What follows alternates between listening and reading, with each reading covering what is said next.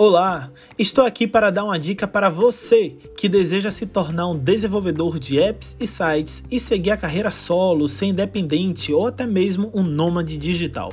A dica é: escute o cliente. Escutar no sentido de conhecer bem o cliente, conhecer bem o projeto dele e conhecer o público que utilizará o site ou app que será construído.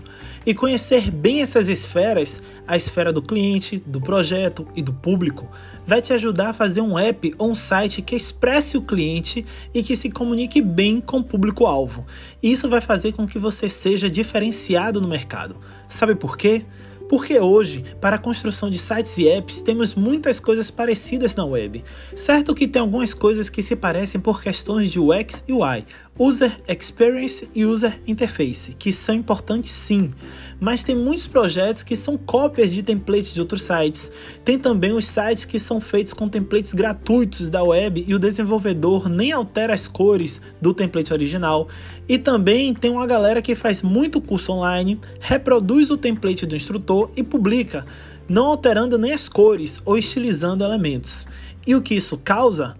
Muitos sites e apps parecidos com as mesmas caras e sites e apps visualmente tão genéricos que não passam identidade. A depender do seu público-alvo, seja o público do site ou do app, é interessante que você tenha o cuidado também com o tamanho da fonte, por exemplo, ou com as cores. Outro exemplo. Nada contra de você pegar um template gratuito na web, no entanto, faça as modificações pensando no público-alvo. Então, Conheça seu cliente, conheça o projeto e o público-alvo e faça algo personalizado com a cara do projeto e do cliente e que se comunique com o público-alvo.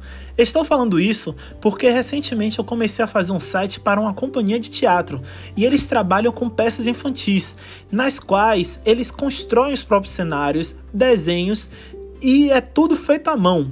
Eles fazem tudo, eles são os artistas e eles têm a proposta de encantar o público, levar o público para um mundo mágico. Então o que foi que eu fiz? Criei um site com todos esses elementos lúdicos que eles usam nas peças de teatro, coloquei animações com esses desenhos, nesses desenhos feitos à mão, para levar o público deles a um mundo mágico quando acessar o site um mundo mágico criado pela própria companhia de teatro. E, ou seja, eu optei por não fazer um site com imagens digitais genéricas que eu poderia ter comprado em um banco de imagens na web. Eu tive a sensibilidade de não fazer isso para um cliente que faz algo tão personalizado para seu público. E isso foi muito positivo, porque eu pude ver como a companhia de teatro se identificou com o site. Eu pude sentir o quanto eles gostaram, sentir a sensação de pertencimento deles em relação ao site. E isso é bastante gratificante para mim. Eu fico bastante feliz quando o cliente tem essa reação. E é essa dica que eu deixo aqui para você. Escute para conhecer seu cliente, que quando você abrir a boca, que seja para perguntar mais sobre o projeto e conhecê-lo detalhadamente. E saiba para qual público o projeto será destinado. Então, essa era a primeira dica e até a próxima.